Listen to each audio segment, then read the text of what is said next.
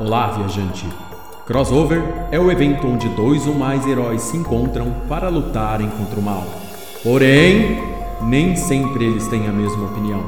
E é aqui, querido ouvinte, onde você encontra o maior crossover de ideias da Podosfera, o Crossovercast.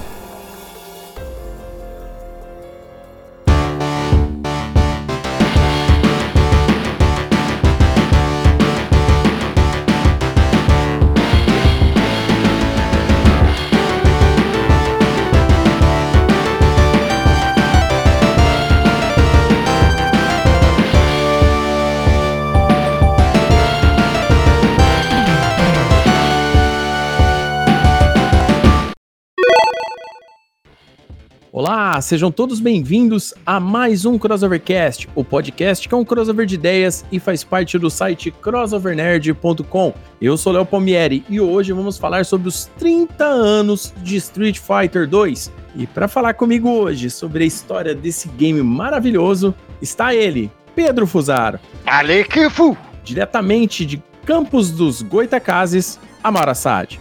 Boa noite, gente. O nome do golpe é Traktakturugen. Não inventa é. outra coisa, não. É, é Trak Trak Trugen. Trak Trak Trugen. Vem a galera dizer que é outra coisa aí, mas não é, é Trak Trak Trugen. É isso aí. Ninguém tira da cabeça que é assim. Mas é. Né?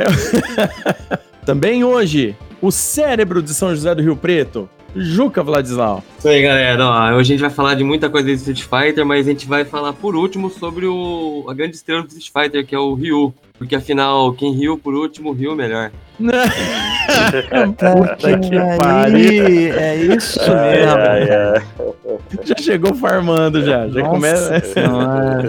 um ponto pro Juca, vai. Tudo bem. Eu entrei, eu entrei atirando, igual o Rambo. E hoje também nós temos aqui um convidado especial para ajudar a gente a relembrar essa época maravilhosa dos fliperamas, das locadoras de videogame. É ele, novamente aqui no Crossovercast, Diego Palmieri. Seja bem-vindo, meu irmão. Opa, beleza? E aí, galera, tudo tranquilo? Tô aí só pedindo para todo mundo dar uma licencinha. Deixa eu só jogar esse round, cara. É isso aí, cara. Bem lembrado, mas essa, essa pérola aí dos. Então, ó, a frase completa seria: se eu pôr uma ficha, você deixa eu pegar um round? É, deixa isso, eu pegar é, essa aí. Essa, essa mesmo. tem algo que irritava, era isso. Deus me livre. É isso aí, e essa equipe hoje está pronta para relembrar tudo sobre Street Fighter 2, a história, a nostalgia, toda a tecnologia da época e todas as regras que foram ditadas depois. Se você quer saber tudo sobre esse jogo, fique aí, não vá embora.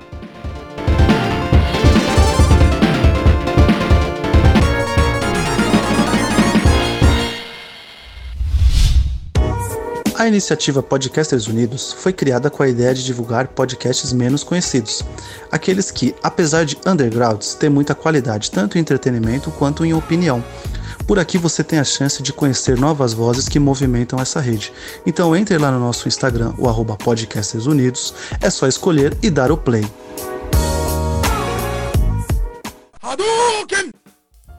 É isso aí, querido ouvinte. Em 6 de fevereiro de 1991, nascia o maior divisor de águas da história dos videogames, Street Fighter 2, uma obra-prima dos jogos de luta e que mudou o status quo dos jogos de fliperama da época. Editou regras para as gerações posteriores de jogos de luta, que são sentidas até hoje. E para contextualizar o querido ouvinte sobre Street Fighter 2, a gente precisa falar um pouco do primeiro jogo da série. Só um pouco mesmo. Street Fighter 1, de 1987, foi um marco baseado em jogos é, que a Capcom já estava fazendo sucesso com alguns beat'em ups, por exemplo, com o famoso aí Final Fight. É, só que naquela época existiam outros jogos que estavam concorrendo, que era uma, uma tendência da época, que eram os jogos de você sair andando e batendo nos outros, né, que eram os beat'em ups. E dentro da indústria de, de jogos, existia um engenheiro, né, um dos programadores famosos chamados, chamado Takashi Nishiyama. Takashi Nishiyama foi a pessoa que idealizou o Street Fighter, né, na forma como a gente conhece o primeiro jogo, que e ele tinha uma jogabilidade um pouco mais complicada, o jogo não era tão fluido, ele trazia, por exemplo, lá jogadores que depois seriam conhecidos na série, né, ele trazia o Ryu, né, ele trazia o Sagat, que era o boss final do jogo, inclusive é nesse jogo, né, que o, o Ryu faz a marca no peito do Sagat com, com o Shoryuken, né, com, ou o famoso Horyuken, e a gente vai falar dos nomes zoados dos golpes já já, mas é, é nesse jogo que o Ryu faz essa marca no, no, peito do Sagat. Só que o jogo não foi muito bem aceito, justamente por ter uma jogabilidade muito travada, e os golpes especiais como o Hadouken, por exemplo, do Ryu, ele era desbalanceado, ele tirava muita energia do oponente. Mas a Capcom resolveu continuar investindo, não, não desistiu, foi atrás, e em fevereiro de 1991 saiu Street Fighter 2 The World Warrior. É, ele, o jogo foi feito para a placa CPS-1, né, que é a primeira placa de arcade, né, do, do da Capcom, que era uma placa poderosa até para a época, né? O jogo World Warrior, né, assim que ele chegou nos fliperamas, assim que ele chegou né, na vida das pessoas que gostavam de jogar fliperama na época, porque ele primeiro veio para os arcades, ele mudou tudo. Ele mudou todas as regras do que viria a ser depois, ele mudou é, todo o, o, conceito que se tinha sobre jogos de luta. Os jogos de beat'em ups já não eram mais tão novidade. O que passava a ser novidade era jogos de luta 2D, um contra um. Então, para a gente começar falando de Street Fighter 2, a gente só vai ter que falar sobre o que é mais comum com relação a Street Fighter 2 The World Warrior. Então, Street Fighter 2 The World Warrior continha oito lutadores selecionáveis: Ryu, representando o Japão, Honda representando o Japão também, Blanca representando o Brasil, Guile representando os Estados Unidos, Ken representando os Estados Unidos, Chun-Li representando a China, o Zangief rep representando a União Soviética. E Dalsin representando a Índia. E quando a gente derrotava esses oito lutadores, apareciam os quatro bosses secretos do jogo entendeu? Que no caso eram o Balrog, que é um lutador de boxe. Depois a gente vai falar da troca de nomes aqui, que o, o Juca vai dar uma contada pra gente. O Balrog, que é o lutador de boxe. Vega, que é um, um, um ninja que, que luta num, num, cenário com uma grade, né, que usa uma máscara tal, e tudo mais, que representando a Espanha. A gente também tem Sagat, que foi o boss do primeiro jogo. E a gente tem o famoso Mr. Bison, que é o boss final desse jogo, entendeu? O jogo todo tem uma história, ele tem um roteiro, mas a gente vai falando sobre isso já já. Mas antes da gente começar, eu queria perguntar para vocês aí, meus queridos amigos, é, o que foi para vocês o Street Fighter 2? Quando vocês chegaram num fliperama pela primeira vez no shopping, ou no bar, ou na rodoviária tal, e deram de cara com aquele jogo de luta maravilhoso que é o Street Fighter 2? Eu quero ouvir de você. Cara, na verdade, assim, o meu primeiro impacto com Street Fighter 2 foi com o Turbo já, o de 94. É, eu fui jogar depois o, esse normal em emulador e tal, porque eu não frequentava fliperama quando era muito jovem, porque meus pais não deixavam, né? Era muito ambiente de bandido. E. não mentiu, não mentiu. Quando eu comecei a frequentar fliperama, já tinha máquina, já tinha o arcade do, do Street Fighter 2 Turbo, inclusive, aquele que tem aquele rio de frente, mexendo e dá os raios, sabe? Sim. Que é, que é incrível, mas o. Ah, eu já, é, o primeiro jogo que eu joguei de Street Fighter foi o, o Turbo já, que foi no Super Nintendo. É, só que eu joguei ele em 94 já. No ano que ele saiu no, no Japão, um amigo meu ele tinha ido pra lá e trouxe pra cá e a gente começou a jogar. Eu acho que ele chegou no Brasil em 95, se eu não me engano. Ah, bacana. E mais alguém aí? Como disse bem o nosso querido Juque, é, eu frequentei o, o, o fliperama e deu no que deu, né? Então, mas deu, deu, errado, né? Deu tudo errado. Deu o que deu. Mas, cara, o Street Fighter, ele é aquela coisa, né? Você ia pro fliperama pra jogar o Street Fighter ou Mortal Kombat. E o Street Fighter ele tinha um apelo interessante, porque aqui na minha cidade, olha só, uma curiosidade, de Campos Goitacás, terra do chuvisco diretamente para vocês. Teve uma época que tiraram todos os, os arcades de Mortal Kombat porque era muito violento. Pode procurar no Google aí o prefeito na época e proibiu. Aí deixou o Street Fighter. Aí eles viram que também era violento. Ao invés deles bloquearem os dois, eles resolveram soltar o Mortal Kombat. Então isso aí é o máximo de história que eu posso levantar sobre isso agora, porque já é o suficiente para mostrar que a política vem para destruir os games. Boa tarde. É. ah, cara, é complicado, né? Esse tipo de coisa, né? Porque naquela época que, o, que os videogames começaram a, a chegar de forma mais fácil aqui para nós brasileiros, né? Veio junto aquele monte de mitologia, né? Que, Não, e era do capeta também. É. é, videogame era do capeta, videogame ia destruir a TV, né? Você ficasse. Não, mas de fato era, porque quando você deixava sozinho ali, ele jogava sozinho. É, as pessoas não entendiam, né? Que, que, que, existia uma demo. Ah, e quando você falava, o que, que é isso que tá rolando? É a demo do jogo, né? E o pessoal já Exato. Mais... Rapaz, sozinho, ó, entre aspas, ó, sozinho. Ninguém tá sozinho, rapaz. Aí, meu Deus do céu. Bacana. E você, Di? É, o Diego Palmieri, né? É, o, é meu querido irmão, né? Já participou aqui de um, de um episódio muito bacana do, do Crossovercast. Inclusive, é um dos top 10 episódios, que foi aquele que a gente. O que poderia dar errado em 2020, né? Aquele episódio que a gente cantou um monte de bola, mas no final a gente esqueceu que entra uma, não entrou uma pandemia na conta e acabou acabando com o nosso episódio. Acho que o pessoal ouve esse episódio para dar risada até hoje, por isso que esse episódio é, pra, bom. Pra ver o quão, quão esperançoso a gente tava. Exatamente. E aí, Di, conta pra gente, é, quando você viu Street Fighter 2 pela primeira vez, cara, como é que foi para você? Olha, realmente foi uma experiência muito interessante, né? Até porque a questão do 8 bits, da tanto questão dos desenhos, da realidade do, dos golpes, né? É, aquela coisa de cada personagem ter, ter o seu próprio poder, né? pertencer a uma nacionalidade diferente. Tudo isso foi, foi algo assim muito surpreendente. Mas eu acho que há duas impressões, né? A, a primeira, essa questão dos combos, né, e, dos poderes, que era algo novo, e, e também a, aquela coisa do, dos sons, né, diferentes, né, que a gente não entendia por causa da qualidade do som, que não era lá muito boa, e ao contrário da imagem, que era melhor do, do que dos outros jogos, o som já não era muito assim, é, aquela coisa audível, né, era meio complicado. Então aí a gente ficava inventando, né, os por exemplo, igual o golpe do Honda, o Ui lá. Enfim, eram vários tipos de golpes, né? Estranhos. Mas eu, eu me recordo mais disso, sabe? De, dessa questão tanto do, do, dos poderes, que era muito bacana, e, e, dos combos, né? Foi a primeira vez que eu, que eu vi um jogo assim tão, tão próximo da, da realidade, né? Hoje a gente vê já vê uma realidade totalmente diferente. Porque hoje o jogo realmente ele contrasta com a realidade. Mas para a época realmente é um divisor de águas e ele merece ser chamado mesmo do pai dos jogos de luta, porque foi uma inovação muito grande. É uma coisa bacana de, de se lembrar do, do, Street Fighter 2 aí, e agora é, você lembrando justamente isso, né? Existia uma diferença né, nessa placa mesmo, que a, CP, a CPS1 ela não tinha a mesma qualidade sonora que a CPS 2 depois colocou. Inclusive, ela, ela possuía atrasos, né? Quando assim, sonoros, né? Por exemplo, o Hadouken, né? Quando a gente depois em placas mais poderosas, ou inclusive nas versões de é, domésticas do game depois,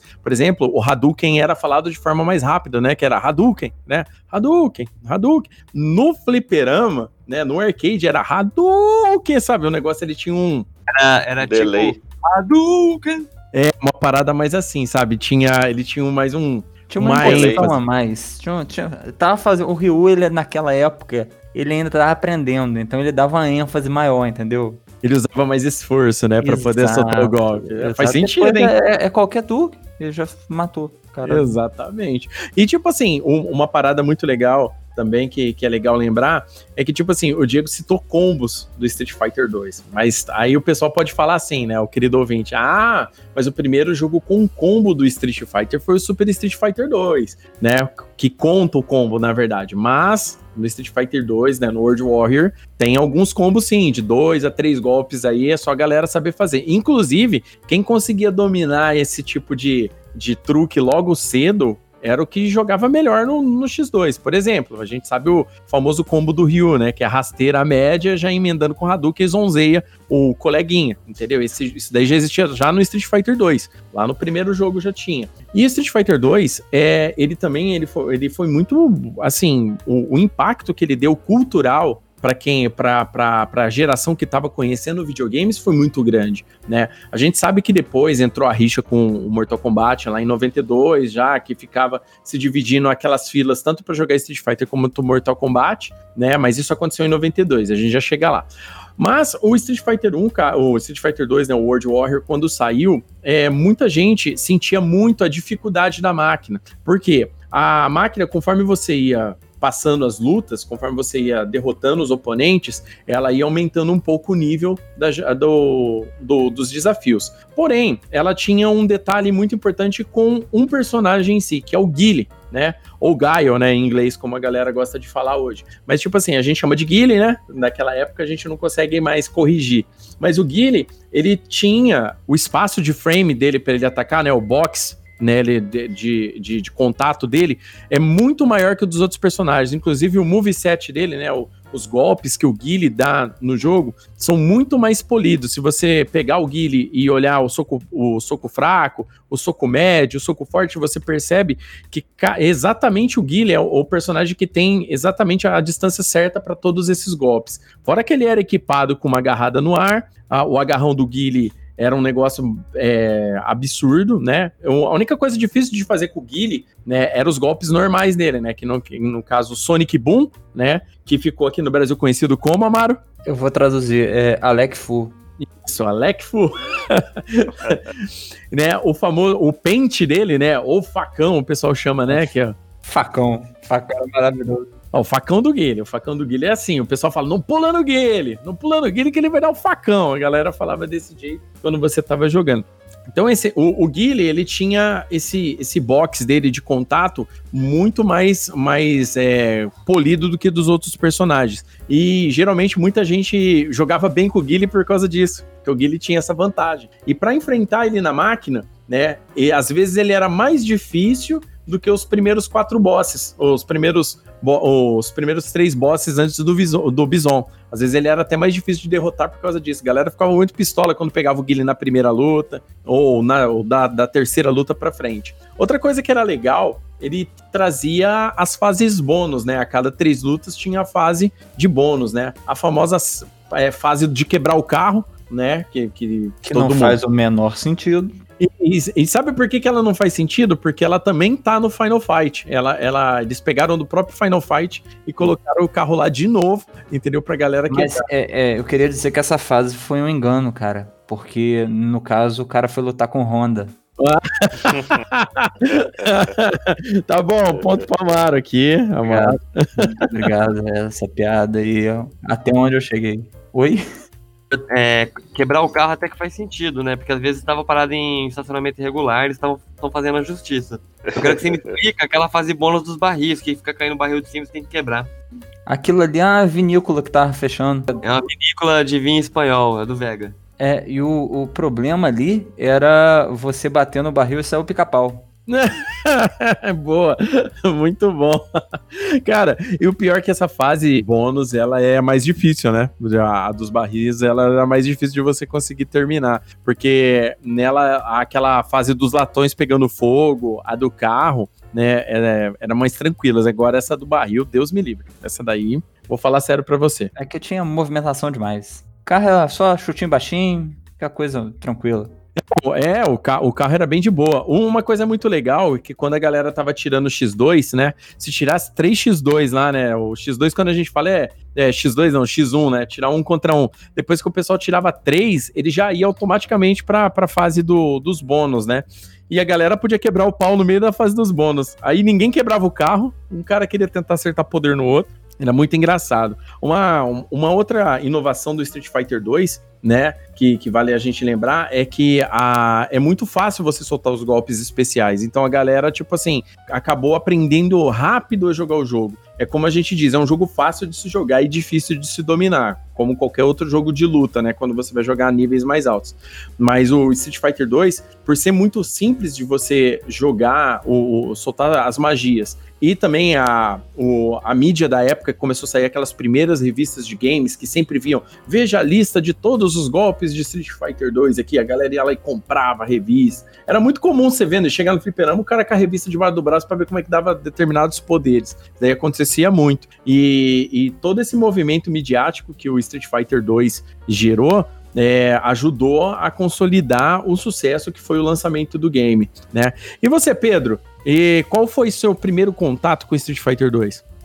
então, meu primeiro contato foi nos simuladores, né? Nos emuladores. E, e quem nunca ficou viciado, né? Tipo, é, é um jogo realmente muito bom. Mesmo que quando eu joguei já era um pouco é, já mais ter vazado historicamente. Mas é incrível, né? Como o jogo possui uma qualidade assim atemporal. Pois é, né? O Pedro, ele é bem mais novo que, o, que nós aqui, o restante aqui hoje do, da bancada do Crossovercast. Mas o que o Pedro falou é verdade. Eu tava, inclusive, eu tava jogando agora há pouco aqui o Street Fighter aqui, o 30, o, a versão lá de 30 anos do que vem com todos os Street Fighters que, que já saíram para arcade. Tava jogando aqui agora há pouco aqui, cara, e a jogabilidade do Street Fighter 2, cara, até hoje ela é uma é a jogabilidade básica dos jogos de luta pra gente hoje. Então, para quem cresceu jogando jogos de luta como eu, o Diego, o Amaro, o, o, o, Juca, por exemplo, a gente joga qualquer jogo, a gente joga o Street Fighter 2 hoje, a gente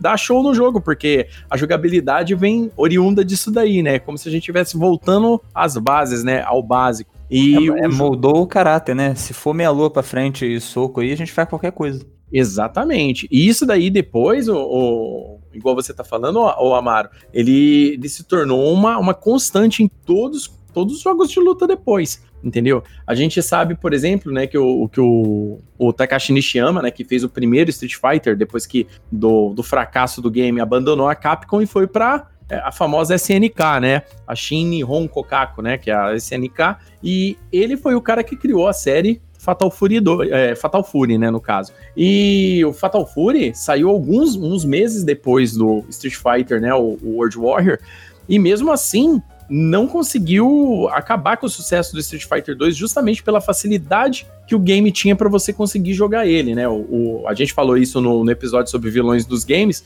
mas o Fatal Fury, embora seja um jogo muito legal, ele tinha o mesmo problema do Street Fighter 1, que era a dificuldade para você soltar os poderes, aquela dificuldade, né? A máquina ia lá te espancava e você tinha que ficar se matando decorando o padrão da máquina para conseguir derrotar ela. O Street Fighter 2 ele tinha uma inteligência artificial bem melhor, né, a programação dele, né? Inclusive, é, ela, é, ela é uma programação meio que adaptativa dependendo de como rolava a batalha. Então era, era muito interessante esse tipo de coisa. É lógico, você conseguia criar, você fazer um padrão de combate que a máquina entrava nele. Isso daí, isso daí foi só corrigido depois, muitos anos depois, com outras placas e outros chipsets de games depois. Depois do Street Fighter, né, o World Warrior, que é o primeiro, é, seria interessante agora que a gente dê uma contada na história de Street Fighter 2 para a gente passar para os próximos games, que a gente vai falar de detalhes depois. A história basicamente é a seguinte: existe uma, uma facção criminosa conhecida como Shadalu. A Shadalu, ela é presidida pelo Mr. Bison, que é o boss final do Street Fighter 2. E o que que ele quer? Ele quer juntar, ele, ele cria o torneio World Warrior, que é o nome do torneio do Street Fighter 2, né, que é o World Warrior, para juntar lutadores, para pegar lutadores poderosos para poder adicionar pro próprio poder dele, que é o Psycho Power, entendeu? Então é por isso que ele quer juntar esses lutadores. E ao mesmo tempo ele domina todo o Sudeste Asiático com tráfico, violência, tal e tudo mais. É, quando você. O protagonista do jogo principal é o Ryu também, assim como no primeiro jogo, o Ryu também é o do segundo. Embora a gente já tenha aí o, o, o Ken no, no, segundo jogo, todos os personagens têm um final é, é, assim que você derrota o Bison no final, mas nem todos têm a ver com o Bison no final. Às vezes o, o final tem a ver com alguma outra situação. Então, no caso, o Ryu, ele é um personagem que está na jornada do guerreiro dele. A jornada do guerreiro, o que, que é? É, um, é um, um, termo antigo que a gente fala quando um mestre, é, quando o cara ganhou uma faixa preta tal e tudo mais, ele sai desafiando vários lutadores ao redor do mundo é, para moldar as técnicas dele e ficando mais forte. Então é por isso que ele entra, né, no caso, no torneio Street Fighter. O Ken, né, no caso, o Ken, que é o melhor amigo do Ryu, treinou com ele no Japão, desde quando eles eram crianças, depois o Ken voltou para os Estados Unidos e ganhava o circuito de artes marciais americano. E ele volta também para participar do mesmo torneio que o Ryu. É, aí a gente entra já naquele âmbito. A Chun-Li, por exemplo, o pai dela foi morto pela, pelo Mr. Bison e a Shadalu. Então ela quer vingança. A gente tem o Honda que quer demonstrar que o Sumo pode ser uma arte marcial que pode derrotar qualquer outra. A gente tem, por exemplo, o Dalsin, né? O Dalsin, inclusive, é, é, um personagem aí baseado naquele outro personagem, não sei se vocês lembram lá, do primeiro Dragon Ball, lá no passado, aquele indiano que luta com o Goku no primeiro campeonato. Então, o Dalsin é baseado nele. Ele também cuida de uma vila de crianças que pegou fogo tal e tudo mais. Aquele colar de caveira que o bem sinistro que ele utiliza é da caveira das crianças que morreram. Não sei se vocês sabem dessa curiosidade aí. Eu tô mandando aí pra galera, hein? É bastante mórbido, né? É, extremamente mórbido. Cara, fazer agora esticar os braços? Cuspir é. fogo? Né? Se já não bastasse isso. Então ele luta, né? No caso, a, arte marcial dele indiana lá, que, que, que tem esses poderes aí né, com relação à meditação, tanto é que ele é magrela tal e tudo mais. A gente tem aí o representante do sambo, né, que é o que é o Zangief, né, o Zangief, né, o, o, o nosso querido amigo soviético aí, amigo do Gorbachev, né, no, no final do, jogo, do game. Ô, Léo, e é bom deixar claro pra galera que o sambo não é aquela banda que toca rock com pagode, tá? É uma arte marcial é, que lembra muito luta livre. Exatamente, aí não só o Zangief, mas outros personagens aí dos games de luta utilizam essa arte marcial. Uma, uma, um personagem bem famoso no caso é a Blue Mary aí da, da série Fatal Fury e King of Fighters. Aquilo ali é sambo, para quem não sabe, é aquela arte marcial muito bacana. Ah, vale lembrar que o, o atual presidente da Rússia, né, o, o, o, nosso Putin aí, ele, ele manja muito de sambo, tá? Tem até vídeo na internet ele dando umas dicas pra uma galera aí, o cara é, é feroz. Ele manja muito de tudo, né, cara? Até montar em urso. É, ele, o cara foi da KGB, né? É difícil que ele não manja, então é complicado. Mas vamos lá. É, a gente também tem é, o, o Blanca, né? Que representando o Brasil, né? O representante brasileiro. Representando. Mas, representando, é, isso aí. Eu ia falar isso agora. Por que Amaro Por que, que ele é verde? Por que, que a porra é verde? Por que, não, que a então... porra é verde? Conta pra nós aí. É uma situação muito complicada, mas eu só vou dar jogar no peito de vocês aí e eu vou embora. O Blanca não é brasileiro. Tchau. É, bem por aí mesmo. o Blanca não é brasileiro. Ele é só uma criança que caiu aí na, na selva amazônica. Não sei quem teve a belíssima ideia de achar que a selva amazônica ia ter eletricidade, esse monte de coisa que né, que... que... o Brasil todo é a selva amazônica, já, já temos aí uma, uma questão bastante xenofóbica, que o Brasil inteiro é, é uma selva. Em segundo lugar, o cara vem pro Brasil, ele representa o Brasil, ele é um monstro, até aí, tudo bem. E o que, que, que, que, aconteceu com ele? Ele caiu num, num, num rio cheio de enguia? Exatamente isso que acontece, cara. É a explicação mais idiota possível, cara. Mas ele e... não era uma eu lembro, eu tenho, tenho aquela coisa, tem o, a gente vai citar ou não o filme do Van Damme, que eu acabei de citar. Né, a né. gente já citou, então. Né. Não citando o filme do Van Damme, aquele, nesse filme que a gente não vai falar sobre, ele é uma experiência lá do exército que não deu certo. É, na verdade, eu, eu não sei por que, que os roteiristas. Bom, na verdade, aquele filme todo ele, ele é um surto coletivo, né? Porque não, não é possível um filme daquele ter, ter, ter é é o primeiro efeito Mandela aí. Os caras, porra, é assim, eu tenho certeza. E acabou.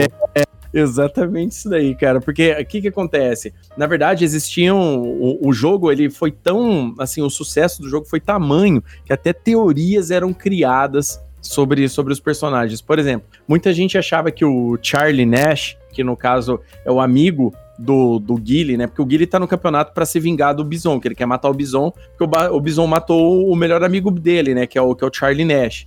Muita gente dizia que o Nash, na verdade, era o Blanca dessa experiência aí. Muita gente dizia na época, mas isso, ó, anos antes do filme sair, porque o filme é de 95, entendeu? Antes do filme sair, o pessoal vinha com essa história aí. Muita gente, inclusive, falava que por causa da, da placa da, das TVs que a gente jogava no fliperama, né? Que é a, a tela do fliperama, por ser daquele jeito, ela é meio é, côncava, né? Pra, pra fora, né? Aquela parada assim é, côncava para fora é foda, né? Aquela é, é, pro lado de é, fora, né? É, o, pessoal falava, por exemplo, que o nome do Guile não era Guile, era General Willy. Então, tipo, a galera tinha Nossa muito. Senhora. Não, cara, era teorias assim a mil. Street Fighter 2 tinha teorias a mil, cara. E que... nem tinha WhatsApp naquela época, né, bicho? E nem tinha Zap, nem tinha Zap para soltar fake news. Então, tipo assim, o pessoal tinha todos esses detalhes, mas na verdade a história do Blank é essa mesmo ele caiu, um avião que caiu com a família dele, a família toda dele morreu, né? O Blanca foi criado aí no melhor estilo Tarzan, né? Só que é. ele tomou choque de enguias elétricas e, e, adquiriu esses poderes elétricos dele e tudo mais. E a arte marcial que ele luta é capoeira. Né, Não, eu, eu vou dar, vou dar uma, vou dar uma geral aqui pro ouvinte. É, a história é um pouco pior. Por que, que ele tem, por que, que ele dá choque? Porque o, o avião caiu e foi atingido por um raio. Isso é uma coisa que sempre acontece. Se você tá no avião, o raio bate no avião, o avião cai, né? Lógico que não. É, e você ganha superpoderes quando você toma um, um, um raio na cabeça? Só se Sim. for o poder de aparecer na mesa branca depois. Né? Mas, não, e o pior, né? Ser um raio de 150 mil volts. É. Uma coisa bem, bem pequena, assim, né? E, e por que que ele é verde? Faz aposta aí, faz, eu quero ver um bolão aí de por que que ele é verde. Ninguém. Cara, ninguém. não, por causa não da floresta? Por causa da floresta? Mas, ó, tá, tá, tá esquentando. O que que tem na floresta? Mato? Sapo. Tá esquentando pra caralho. Vai, você tá quase lá, cara. Sei lá, grudou, grudou as folhas com, com a eletricidade, ele ficou meio Não. alquimia, o negócio, osmose, sei lá. Não, porque ele comia planta, aí ele absorveu Ah, muita clorofila Não, e não ele fala isso. ficou verde. Puta que pariu. Mas um ponto Caralho. pra Amara aí, que essa daí foi agora. Ou seja, ele era vegetariano. Ele era vegetariano, exatamente. Então, a gente vai chegar à conclusão de que vegano dá choque. Pronto, estamos cancelados. Ai, cara. Cara, é, é- é incrível, né? Como que é, a, que a visão que as pessoas é, naquela época tinham no Brasil e quando você traz pra hoje, você pega qualquer americano da gema pra conversar, o cara pensa que o Brasil é do mesmo jeitinho, não, Não. mudou nada. E outra coisa maravilhosa ali, é, faltou uma coisa no banca. Por quê? Se ele tava no Brasil, tecnicamente, se ele tava ali no, no Brasil, ele, logicamente, ele fazia três coisas. Ele sambava, diferente do, do Zangief, né, de outra forma. Ele lutava capoeira e ele jogava futebol. É tipo Starter Pack BR, tá ligado? Você passou três meses que você aprende a fazer essas coisas espontaneamente. Pai, você- você- eu não tenho, não tenho o que falar do Blanca. Ai, cara, olha, é, é muito Até engraçado. porque, ele, até porque ele é verde, ele não é branco. Né? Caralho. Vai, vocês provocaram agora um ponto pro Diego aí. Aí não teve como mesmo não, maluco. É. Até o nome do cara trollaram, olha só. É verdade. Cara, ó, vamos falar sério. Esses personagens aí, eles são icônicos, né? A gente lembra de, de várias experiências. Uma coisa muito legal de Street Fighter 2 é que tirando, é, assim, tirando o, o Guile nesse primeira, na primeira versão do game, to- todos os outros personagens eram muito bem jogáveis, cara. Você conseguia jogar legal com cada personagem. Você poderia, você tinha a possibilidade de ganhar de qualquer outro personagem jogando com, esse, com esses com esses personagens aí no caso. É uma, um detalhe que muita que, que se tornou um tabu nos videogames, nos jogos de luta durante um bom tempo, mas depois a galera aprendeu a dominar isso, por exemplo, eram os golpes do, do Zangief, por exemplo, Pra fazer o famoso pilão rotatório dele que a galera gosta de falar, né? Você tinha que fazer um 360 com o manche e apertar o botão de soco, né, perto do personagem. E por incrível que pareça, era extremamente funcional, tipo, não, não escapava o golpe, o golpe pegava mesmo, era um negócio bem, bem legal e tirava muita energia. Vale lembrar que esse golpe também, ele, ele, ele na verdade é o golpe assinatura do Hagar, né, que é o pilão, né, do Hagar, só que o do, do, do, do Final Fight, mas no Street Fighter 2, né, eles colocaram essa detalhe do golpe vir girando e tirar muito mais energia. Então, cara, o, cara, todo personagem é, é muito bacana. A gente tem a Chun-Li, que, que foi a primeira que tem golpes de você apertar várias vezes o botão. é, por exemplo, o botão de chute ela dá os chutinhos, o Honda também tinha a parada do soco dele, ele tinha a cabeçada, cara, tinha golpes a mil e várias formas legais de você jogar. Quando você derrotava os seus é, sete oponentes, né? Porque nesse, nessa versão do Street Fighter 2 ainda você não enfrentava um, um mesmo personagem de outra cor, né? Ou seja, um Ryu não enfrentava outro Ryu ainda, né? Você enfrenta os quatro, os quatro bosses, né? No caso. O primeiro que vem é o Balrog, lutador de boxe. Depois vem o Vega, que é o ninja, que todo mundo tem trauma da, da fase dele. Por quê? Porque ele subia naquela grade, né? E pulava lá de cima. Se você marcasse toca, o golpe que ele podia te dar era aquele agarrão que arrancava muita energia. Na, na pior das, na melhor das situações era só aquele golpezinho que ele dava uma agarradinha em você. Né? Uma, uma inovação, no caso, é que durante a luta você poderia arrancar né, a, a garra dele, né? Conforme você fosse lutando, fosse batendo nele. Depois, em outras versões, você arranca até a máscara dele na, na porrada durante, durante a luta. Depois a gente enfrenta o grande Sagat, né? O Sagat foi o primeiro. É, é, o primeiro não, né? Foi um, um dos primeiros impactos com a galera, né? Porque ele dava poder é, de frente, em cima e embaixo, né? A galera ficava, ficava bolada, tava acostumada só receber os projéteis do- dos outros personagens de frente. Ele jogava em cima e embaixo. E depois no final a gente enfrentava o Bison naquele cenário maravilhoso da Tailândia dele. É, o, o do Sagat já era muito legal, né? Mas o, o do Bison era, muito foda, cara, também. E, cara, vamos falar sério, a hora que ele aparecia com aquela capona na frente, que ele joga a capa pra trás, cara, a hora que falar round one, fight, era muito louco, né, cara? Porra, que jogo foda que, que foi Street Fighter 2, né? Como ele chegou aqui, o impacto que ele deu. E, cara, o sucesso depois não demorou muito, né? Porque depois aí começaram a sair as outras versões e as próximas versões do game foram, por exemplo, Street Fighter 2, né? Champion Edition, é que é a próxima versão do game, que no caso é a mesma versão do game anterior, só que eles corrigiram aquele detalhe do, do, do Guile, né? É, na verdade, eles não corrigiram o do Guile, na verdade, eles equalizaram os outros personagens, que ficou com, com o box de, de frame dele e tal, de, de ataque, mas equalizado, né? É, e é, você tinha a possibilidade também de escolher esses quatro chefes para jogar desde o começo. Então eles também tinham um final, tal e tudo mais. E foi muito legal, porque na época a galera morria de vontade de jogar com o Bison. Né, o pessoal achando que era fácil jogar com o Bison, é igual enfrentar ele, que ele vinha com tudo, né? Que os golpes, todos os golpes do Bison era de, de ficar você segurando, né? O manche para atacar. Mas era, foi uma novidade muito legal, ainda usando a placa CPS 1. Depois disso saiu o Street Fighter 2 Turbo, né, o Hyper Fighting, que é uma das versões aí que a galera mais esperava sair para os videogames. Por quê? Quando saiu o Street Fighter 2 começou a ir para as versões domésticas, e aí agora a gente já entra naquela fase das locadoras de videogame, Super Nintendo e tudo mais.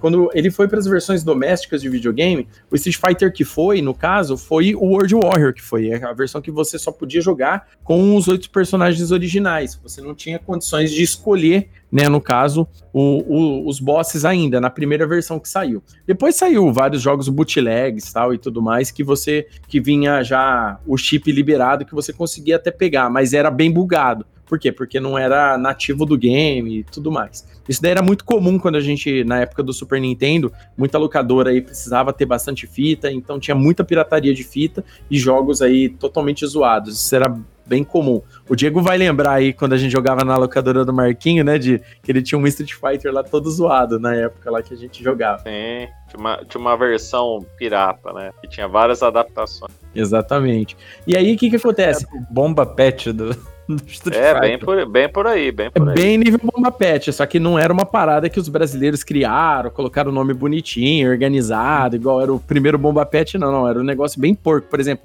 o, o Blanca dava, dava aquela bolinha dele, e ao mesmo tempo, se você apertasse o botão, continuasse apertando o botão de soco, no mesmo, na mesma ele hora dava, que ele dava. Ele dava choquinho? Ele dava mais uma pancada com choque. choque. Era ah, muito. Ah. Sim, sim, sim, pode crer. Oh. Roubadaço, roubadaço. Esse bootleg é baseado, na verdade, daquela versão de Street Fighter de rodoviária que a gente vai falar já já. Mas é, é uma versão, assim, cara, roubada, nada a ver. Depois saiu Street Fighter 2 Turbo, né, o Hyper Fighting. Essa versão também ela foi ela foi para os videogames domésticos e nessa sim você conseguia escolher os quatro bosses normalmente. Só que qual que é a diferença do Street Fighter 2 Hyper Fighting, né? Tanto no arcade quanto no videogame, você tinha eles eram iguais à versão anterior do Champion Edition, né, que tinha os quatro bosses, né? Só que as cores alternativas dos personagens eram diferentes. Vale lembrar que no Champion Edition, ele tinha. Foi o primeiro jogo que tinha possibilidade de, quando você tirasse X1 com alguém, os dois poderiam pegar o mesmo personagem. Então podia ser, o cara podia pegar o Ryu, outro pegava o Ryu, ou, é, podia pegar duas Chun-Li, dois Bison, podia pegar junto. E quando você pegava a cor de o, o, o, mesmo personagem, um dos dois ficava com a cor alternativa, né? Para acionar a cor alternativa era só escolher com o botão Start, você já pegava a cor alternativa normalmente. Ou com o botão normal de, de golpe do jogo era, era a cor comum do personagem. E o Hyper Fighting ele tinha uma outra diferença, que a jogabilidade era mais rápida. O jogo. Era, era a versão cheirada, né? Era a versão cheirada, o pessoal chamava disso aqui também. Falava, pô, essa, essa versão tá cheirada, porque era muito mais rápido. Os personagens, a movimentação, inclusive, no fundo, né, os cenários belíssimos do Street Fighter 2, aqueles cenários que se movimentavam, da galera assistindo as lutas tal e tudo mais, era tudo mais rápido, rolando lá no fundo também. Então era, era bem legal essa, essa versão. Essa versão em arcade aqui no Brasil, ela, é, ela foi bem pouco que foi liberado para cá. Aí a galera não se adaptou muito bem com a velocidade, inclusive o pessoal confundia muito essa versão com a versão cheirada de rodoviária, que que é a versão que, inclusive, saiu depois, entendeu? O pessoal acha que ela saiu logo no começo e tal. Não foi. A versão do Street Fighter de rodoviária, que a galera gosta de falar, ela saiu um, um tempo depois, é, logo em 92. E existia versões cheiradas tanto da versão World Warrior quanto da versão Champion Edition. E essa versão de rodoviária, não sei quem mais já jogou aí, ela era curiosa, porque quando você usava um Shoryuken, por exemplo, do Ken, cara, saiam uns trocentos Hadouken na tela inteira, cara. Pegava no personagem lá, zonzeava ele e, tipo, quase matava. Galera, você conseguia virar o jogo facinho só dando Shoryuken. Era um negócio roubado. A rasteirinha do Dalsin, por exemplo, corria a tela inteira. O, o Bison duplicava quando ele dava o parafuso. Era um negócio absurdo, cara. Vocês lembram? Vocês chegaram a ver É, esse essa- bootleg? Essa eu não joguei, não. Essa eu não joguei, não. Você lembra desse bootleg de, de rodoviária, de como é que era zoado? Lembro, lembro sim. E, inclusive naquele local que a gente jogava ali no centro da cidade, tinha essa versão aí. Esse local ali é, é na. Se eu não me engano, Coronel, quase esquina com a Rubião Júnior, né? Era o isso, 15 de- isso. Era. era... Pra, pra cima da, da- do Mercadão. Aquele onde de cima o do. Mercadão. Ah, tá, sei. Esse de rodoviário eu joguei bastante, cara. O Zangief, quando ele dava, dava o braço giratório, ele soltava em Yoga Flame, lembra? Nossa, Meu Deus! era isso Era mesmo. muita. Aí nesse, nessa versão aí, quem tava cheirado é quem programou, né? Puta que pariu. É isso aí, é porque, tipo assim, o pessoal, como, é, na época, pira- pirateava várias versões do game. Isso não aconteceu só com Street Fighter 2, não. Aconteceu também com vários outros games de luta depois que, que, que, que saíram, sabe? Desses 2D, sabe?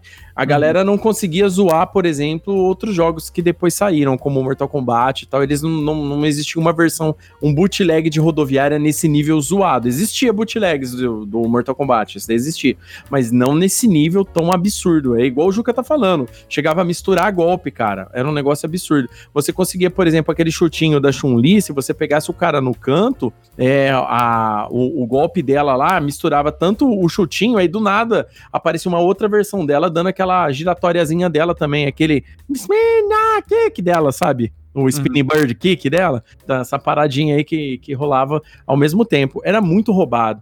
Esse lugar aí que o Diego tá falando, Juca, é, a- é, é da é a esquina da 15 de novembro com a Silva Jardim ali, aquele prédio que nunca terminaram. Você tá ligado? Que tinha paradas de Lembro. Lembra? Inclusive funcionou muito tempo. Fechou lá, vai fazer uns sete anos só. Exatamente, é uma parada assim. Até hoje não, não resolveram o problema daquele prédio parado lá. Então, esse esse bootleg aí, cara, e ele não fica, não tinha só em rodoviária, não. Eu lembro que tinha um bar no São Francisco, num bairro aqui perto também, aqui que tinha dele. Bar, bar tinha demais. Você queria ver uma versão zoada de Street Fighter, era no bar. Porque o cara queria comprar o jogo pra. Pra trazer a molecada pra ficar lá no bar lá gastando ficha tal e tudo mais, mas a máquina original é cara. Inclusive, as máquinas originais, elas vinham com aqueles artworks legal do lado de fora, vinha até com a lista de golpes em cima, aquela parada toda que, que aquele capricho japonês que a gente já conhece. Toda a máquina que, que não era assim, por exemplo, os caras só pegavam aquele o gabinete, né, aquela parte de fora, pegava a placa e colocava na televisãozinha dele lá e boa. E um outro detalhe muito interessante é que o Street Fighter 2 foi um dos primeiros jogos onde que você poderia mexer na BIOS do jogo. Então, muito dono de, de, de fliperama aí, viu? Esses donos muito malandros, e ela aumentava o nível da máquina, que é até o nível 7. É, então, era muito complicado. Você ia lá enfrentar o Rio, logo de cara você já saía chorando, porque era, era absurdo. Ele dava aquela voadora dele que pegava nas suas costas, né? Pulando assim quase por cima de você. Já entrava um Shoryuken, pronto. Mais da metade da vida e você zonzo logo no primeiro round. Era terrível esse tipo de coisa aí. Depois saiu, eu acho que é o Street Fighter é, mais jogado, né, pela galera em casa, que foi o Super Street Fighter 2, né? Que foi a versão que, que foi o primeiro jogo que saiu para a placa CPS2, no caso, que é a nova placa que a Capcom é, introduziu. Essa, essa placa ela foi bem longeva, né, na verdade, inclusive jogos mais lá na frente como X-Men vs Street Fighter são dessa placa, dessa placa muito absurda aí que só para vocês verem o nível que essa placa da Capcom tinha. E o, o jogo chamava-se Super Street Fighter 2, The New Challengers. É, foi nesse jogo que tinha gráficos muito melhores. Tem aquela famosa introdução do Ryu no começo, balançando, né? Aquele artwork muito louco, com aquele choque e tal, que ele dá o Hadouken no final. E vinha com aqueles quatro personagens novos, né? Que é o Thunderhawk, o DJ, a Camille e o Fei Long. É, esse jogo veio, na verdade, trazendo também um retcon na história, né? Que ele trouxe, aprofundou melhor a história da Shadalu, né? Explicando que a Kami era uma agente, né? Da Shadalu, trabalhava pro Bison. Tinha, trazia aí também mais uma versão aí do Bruce Lee pros, pros videogames, né? No caso, o Fei Long, que é uma das versões mais famosas é, do Bruce Lee dentro de um, de um, jogo de luta, tipo o LoL também, né? Que é do o Law, né? O Marshall Law do, do Tekken também ficou eternizado. A gente tinha o DJ, né, representando a Jamaica, a gente tinha o índio, né, o, o, o, Thunder, o Thunderhawk e tal e tudo mais. É Thunderhawk, gente? Eu tô falando é, besteira. É Thunderhawk. Eu não consigo lembrar da cara dele, mas eu, eu lembro que é. Eu tô, eu tô, é Tia... Só me T-Hawk. É, T-Hawk, é isso mesmo, Diego. Então, eu tô falando Thunderhawk, mas é T-Hawk o nome dele. Mas é, é, muito, é muito bacana. É T-Hawk, mas o T é de Thunder, é Thunderhawk mesmo, é. tá correto. É, Fal, é... correta. Ah, então tá beleza, então. Então, então tá tudo mas, bem. Mas pro, pro ouvinte que ficou confuso, é o Night Wolf do Mortal Kombat. É, a versão Street Fighter. É a mesma coisa. E vale lembrar, e vale lembrar que quando esse jogo saiu em 93, o Mortal Kombat estava fazendo muito sucesso, porque o Mortal Kombat saiu em 92 e ele estava fazendo muito sucesso. Já estava para sair o Mortal Kombat 2 na época. Só para vocês entenderem como o impacto de Street Fighter 2 foi, foi assim, caiu como uma bomba na indústria de jogos de luta. Olha só para vocês verem, depois do Street Fighter 2, né, teve Fatal Fury no, no fim do ano, né, de, de, de 1991. Logo em 1992, eles já estavam fazendo, já estava saindo o, o Fatal Fury 2, já estava saindo o Mortal Kombat, entendeu? Vários outros jogos, se não me engano, aquele jogo é, é do World Heroes, né, do, que a Neo Geo fez em parceria com, com outra empresa, também já estava saindo. Começou a sair muito jogo de luta nessa época. Os beating ups da Capcom também estavam fazendo muito sucesso. Começou a sair outros beating ups fora o, o, o, Final Fight, aí já, tá, já, tava, já tinha saído, já estava saindo o Final Fight 2, já estava saindo pro Super Nintendo, sabe? Então, tipo assim, os jogos de luta começaram a andar. Em 93, por exemplo, que foi um ano muito bom para os jogos de luta, saiu Samurai Shodown. Em 94 já saiu depois lá o, o o King of Fighters, e todo ano também saiu uma versão de Street Fighter, tá? Só para vocês entenderem, o Street Fighter 2 saiu até 1994, saiu um, um, uma versão de Street Fighter 2. E essa versão do Super Street Fighter 2 também teve, teve um, a parte dos finais também foi melhorado, é, melhoraram algumas traduções do, dos textos, porque era bem precário, né? O, o jogo ele parou de ser, tipo, a IA do jogo melhorou demais. É, o I também teve agora a contagem de combos. Agora os combos, quando você acertava, ele contava o tanto de combos. Era o legal desse jogo é que você, alguns personagens tinham combos eternos, que, por exemplo, você conseguia fazer aquele combo até matar o cara se você conseguisse encaixar os golpes corretamente, sabe? Ele tinha esse pequeno detalhe. E esse jogo, eu acho que quando ele saiu, cara, eu lembro que lá no, no fliperama do shopping, não sei se o Juca vai lembrar aqui em Rio Preto e o Di, mas o, no fliperama do shopping, cara, viu umas seis máquinas de uma vez desse, desse, desse jogo, porque a galera tava muito é, louca para jogar ele, porque esse jogo ele começou a ser anunciado quando saiu o Champion Edition ainda, nas revistas de videogame. E naquela época já tinham programas de TV falando sobre videogame também, entendeu? Foi, foi uma, uma época muito bacana para quem gostava de jogar naquela época. Vocês lembram disso quando, quando chegou o Super Street Fighter 2, o Super Street Fighter 2? Cara, eu lembro. Você falou de programa de TV, cara. Eu lembro que passava. Agora eu não vou ter a menor ideia de qual canal, como, quando, onde, mas eu lembro que tinha um programa que passava à tarde, no sábado, que ele falava. Ele era uma revistinha de, de, de, de, de combo de, de, dos jogos que estavam na, na famosos no momento. E, porra, era muito legal. Só que agora eu não lembro e a pesquisa que falhou. Porque praticamente eu acho que isso só aconteceu só na minha cabeça. Ah, eu também não lembro, não, cara. Esse daí era foda pra caramba. Mas, de, de... mas provavelmente era a Sabrina Parlatori que apresentava. Início de carreira, né? É, não, porque ela apresentou todos os programas aleatórios, aí foi ela. Ou o Marcos Mion. Então, um dos dois foi. Eu, eu lembro que tinha, tinha no, na Bandeirantes, tinha um jogo sobre games, entendeu? Que, que eles mostravam desde jogos do Master System até os jogos do, do, do, Super Nintendo na época, né? E eles davam sempre uma pincelada no que tava no, nos arcades, né? Eles falavam, vamos falar o que, o que pode chegar no seu videogame da sua casa, e mostravam um arcade. Eu lembro quando eles mostraram um Tekken pela primeira vez, quando eu tava começando a era PlayStation, e quando eles mostraram Tekken pela primeira vez, que a galera também ficou, nossa, que foda, né? E, tipo, cara, o Street Fighter 2 é, é, foi, foi uma fórmula que, que cara, ela se estende até hoje. O Samurai Shodown 2019, por exemplo. É, é, o especial, a hora que os caras dão o especial, pode até mudar pra 3D, fazer aquela animação tipo de anime. Mas o jogo todo é em 2D, cara. A hora que você vai jogar, a jogabilidade é jogo de 2D. Mortal Kombat, hoje, Mortal Kombat 11, o mais recente, é um, uma jogabilidade 2D, cara. Um contra um, tal e tudo mais. E um de frente pro outro, aquela parada, você vendo os caras de lado. Ou seja, é uma fórmula que continua até hoje, sabe? Fazendo é, não muito tem que sucesso. mudar isso não, cara. Isso é essencial para pro jogo funcionar, tá ligado?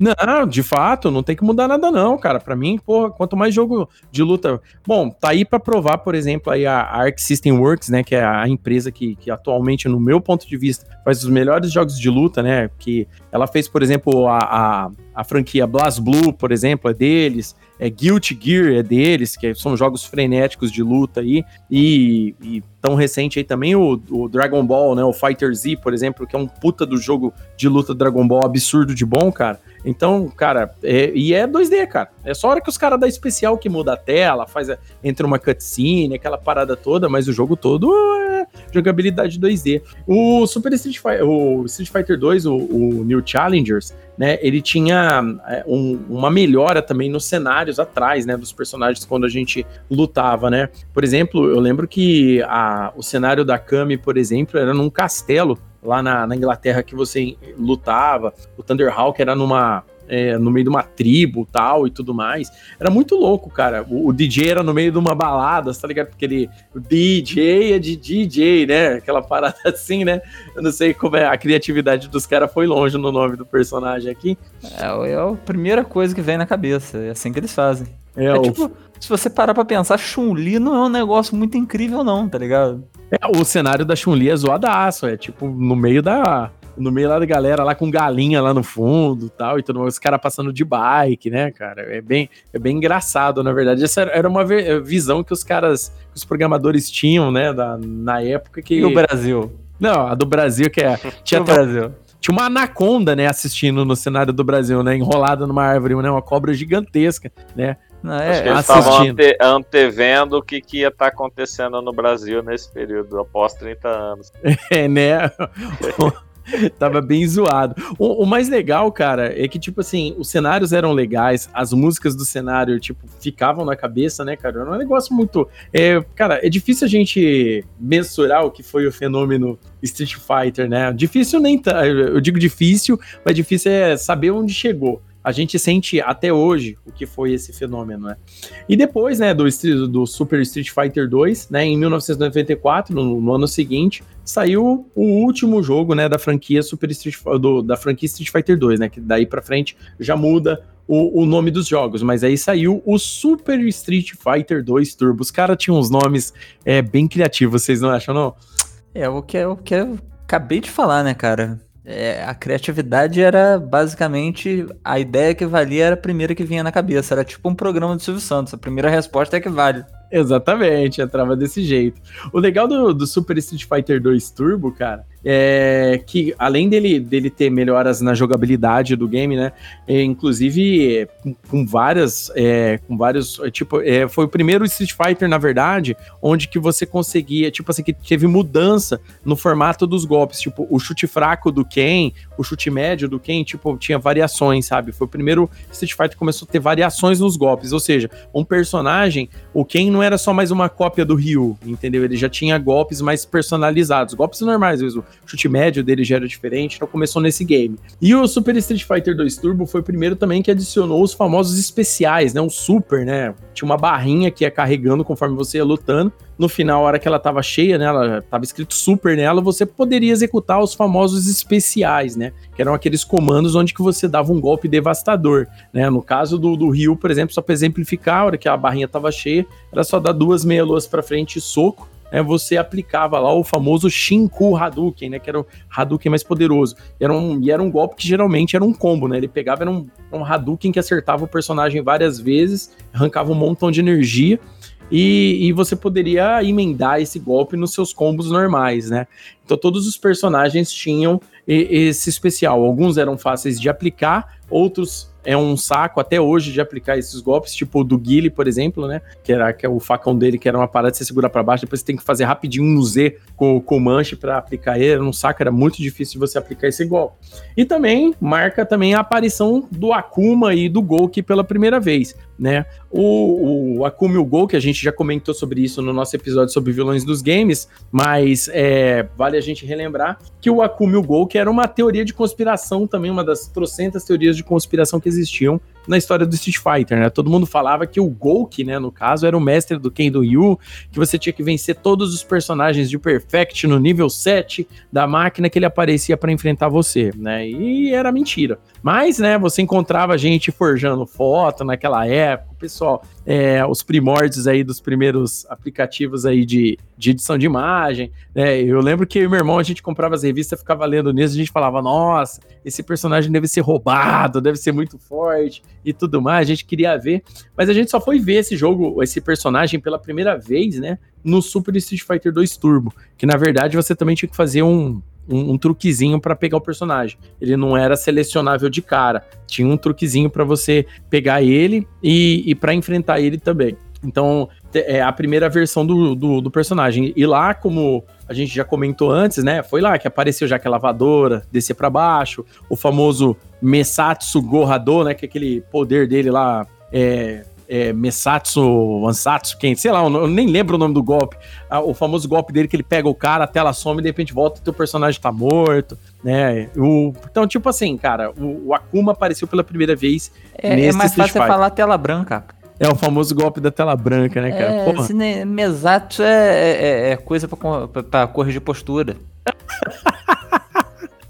Ai, velho. Pra tirar dor de lombar. Tô precisando a propósito. mas é, isso aí é tela branca. Shiatsu. É, também, tá essas coisas aí.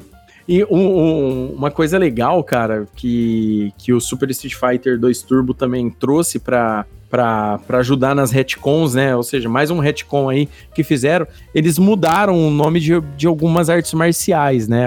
Eles tiraram aquela parada de, por exemplo, o Ken e o Ryu até então lutavam Karate Shotokan.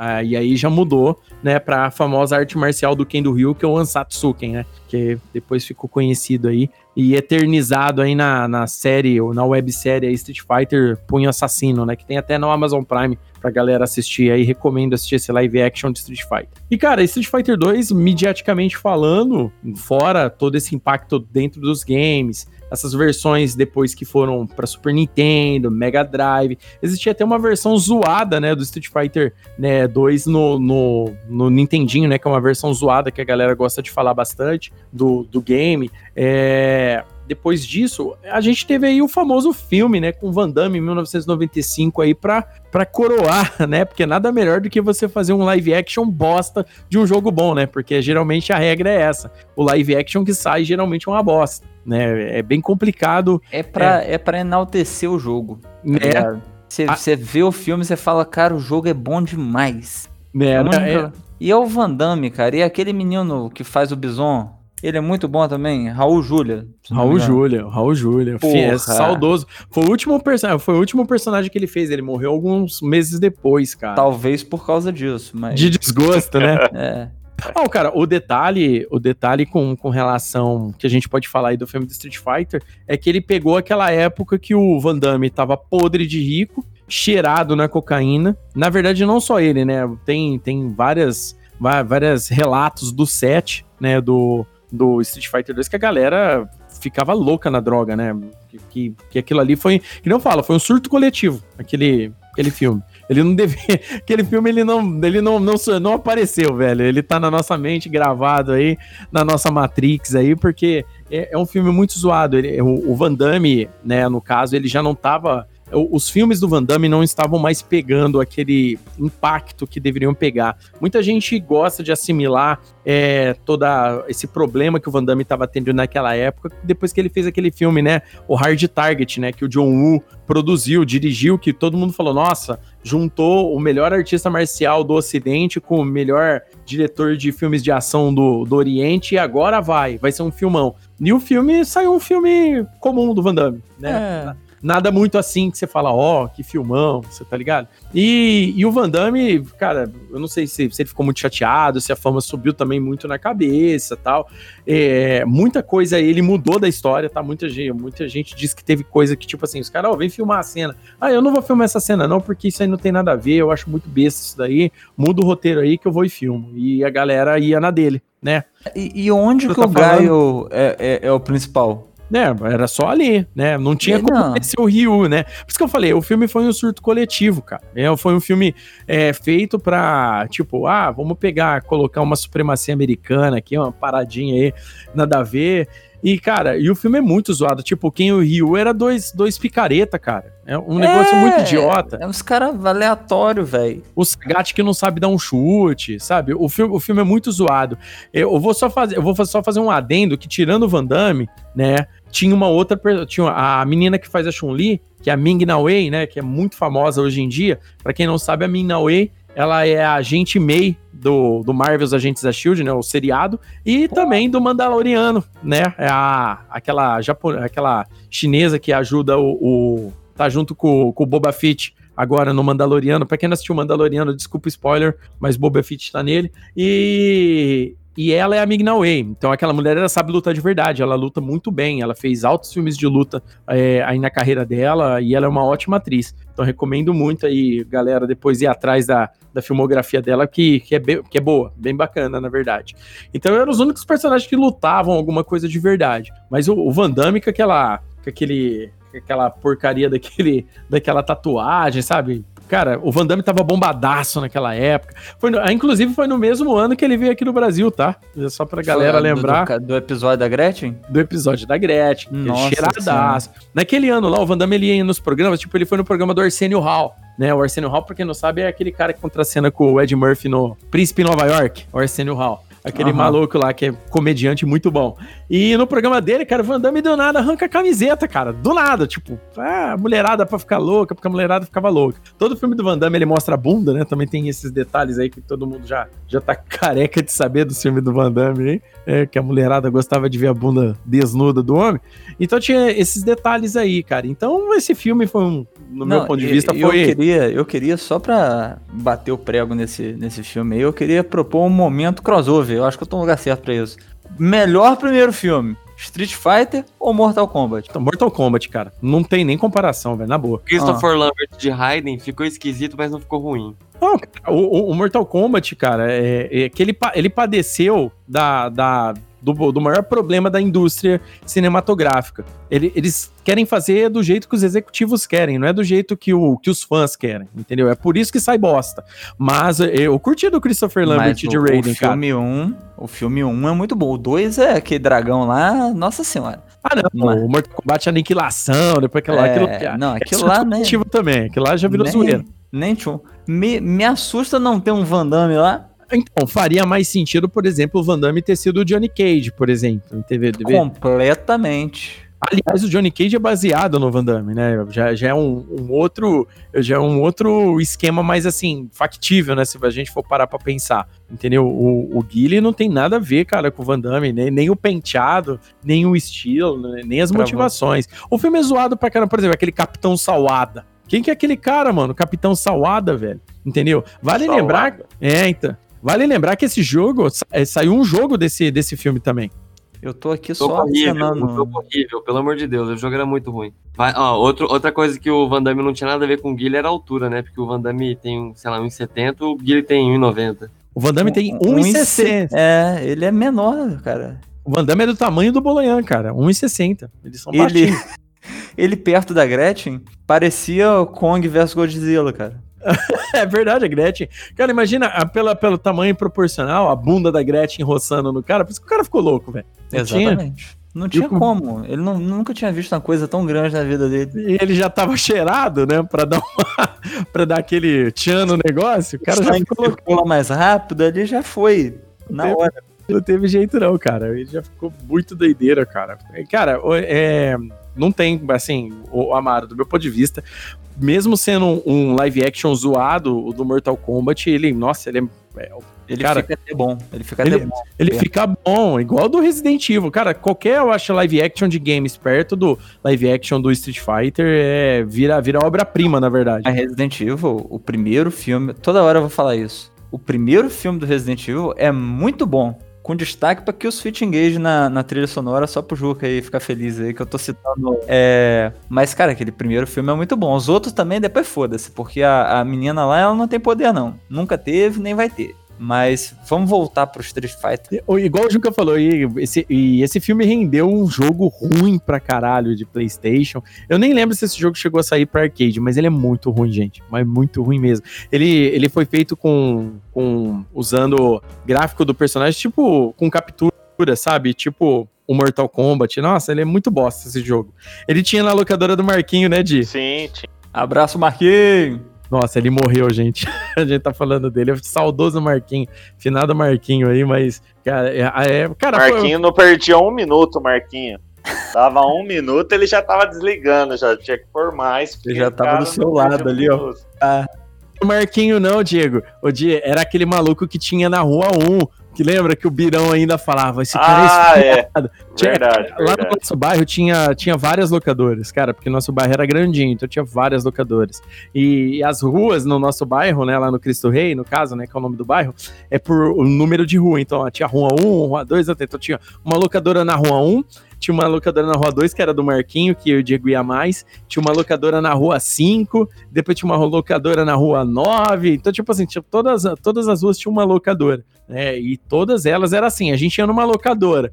A galera tava jogando, ah, o cara vai acabar daqui uma hora, nós ia na outra. E a gente ficava fazendo um tour no bairro. A gente, o tanto que a gente gastava de energia rondando o, o, o bairro para conseguir fazer, era melhor a gente esperar um deles acabar, sabe? Pra poder jogar Street Fighter. Cara, que época boa, cara. A, a nostalgia do, de- dessa era Street Fighter 2 é um negócio absurdo, cara. São 30 anos, foram-se 30 anos aí. Eu me lembro como se fosse ontem, né? No caso, né? É, mas, é, no caso, olha, cara, é, para mim que, que peguei essa época, né? E eu tô aí com 40 anos nas costas aí, cara, foi, foi um marco foda, cara. Foi um marco foda demais aí pra, pra minha vida. É, é, é um dos, meu, dos meus jogos prediletos aí que mais me marcaram. Eu jogo até hoje, cara. Eu gosto tanto de Street Fighter, que toda versão de Street Fighter eu tenho aqui no computador. O Street Fighter V eu jogo até hoje, cara. O que saiu aí em 2016. Eu tenho ele aqui com as DLC e tudo mais, porque eu sou fanboy da Capcom mesmo. Então, tô, sou vendido pra Capcom mesmo, não adianta. Então eu curto jogar pra caramba Street Fighter